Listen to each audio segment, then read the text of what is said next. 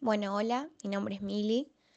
eh, soy estudiante de tercer año de Relaciones Internacionales y lo que les voy a hacer es como una breve introducción a una de las materias de primer año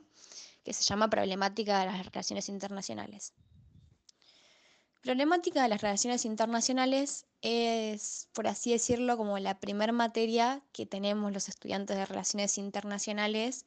que es tan propia de nuestra carrera, de nuestra disciplina y la que nos acerca mucho también a lo que es el lenguaje específico de la misma. Porque si hay algo en lo que se pone mucho énfasis es en las definiciones exactas,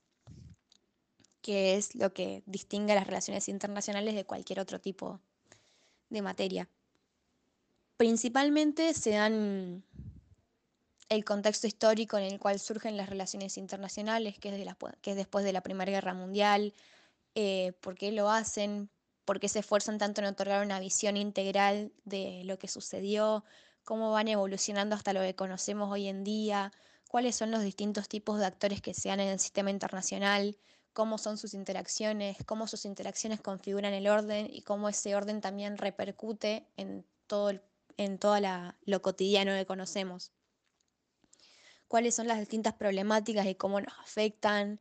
Eh, en este último punto la cátedra trata todo el tiempo de renovar contenido para que nosotros podamos entenderlo de una mejor manera. Hasta hace poco agregaron, por ejemplo, en la unidad de temas de agenda mundial lo que es el terrorismo, aparte de que ya sea el cambio climático, el narcotráfico, la trata de personas, todos temas que nos permiten analizar eh, el contexto mundial actual. Yo cuando la cursé por ahí lo que más me costó fue el tema de aprenderme tanto las definiciones de memoria, pero una vez que uno lo consigue, primero que no se las olvida más y segundo que se da cuenta de que tienen un peso muy importante porque son lo que nos permite bajar todo ese tipo de conceptos a la realidad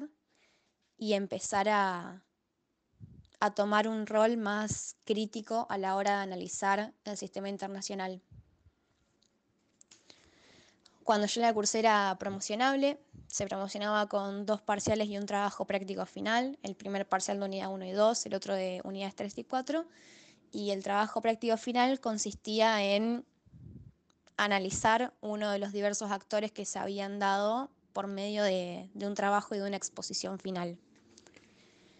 Eh, este tipo de,